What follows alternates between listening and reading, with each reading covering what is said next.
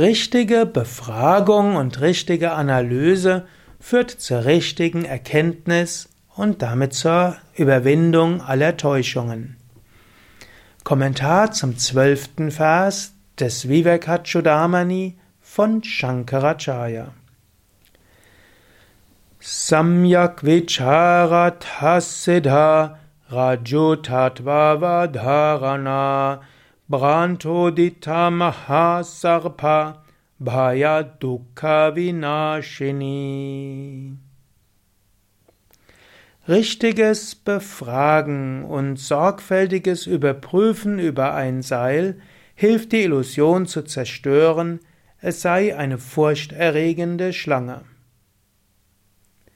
Shankaracharya wählt hier eine sehr alte und sehr klassische Analogie, eine sogenannte Nyaya, Analogie.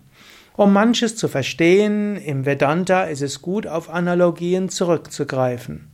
Er hatte ja im vorigen Vers gesagt, nicht Handlungen führen zur Befreiung, sondern die rechte Erkenntnis.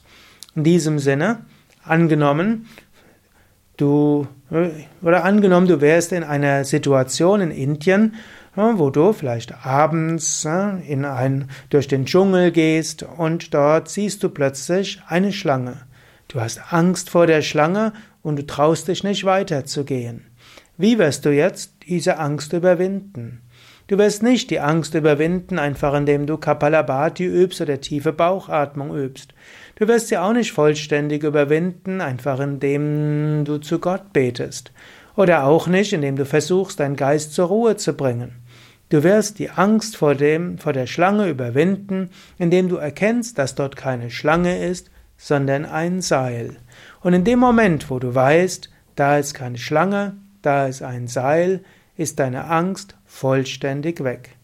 In diesem Sinne, wenn du erkennst, wer du wirklich bist, dann ist, sind alle Probleme verschwunden, alle Ängste verschwunden, alles. Also eine wunderschöne Analogie. Und in diesem Sinne, bemühe dich darum zu erkennen, wer du wirklich bist.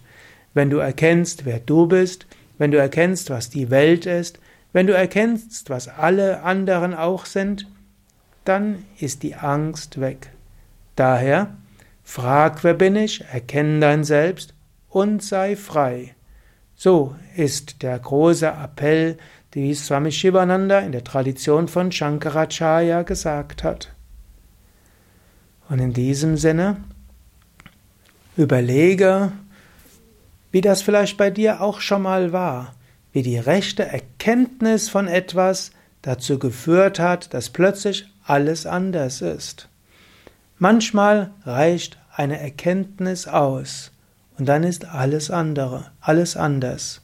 Und so ist das Konzept des Jnana Yoga in der Vedanta Tradition. Frag, wer bin ich? Erkenne dein Selbst, sei frei.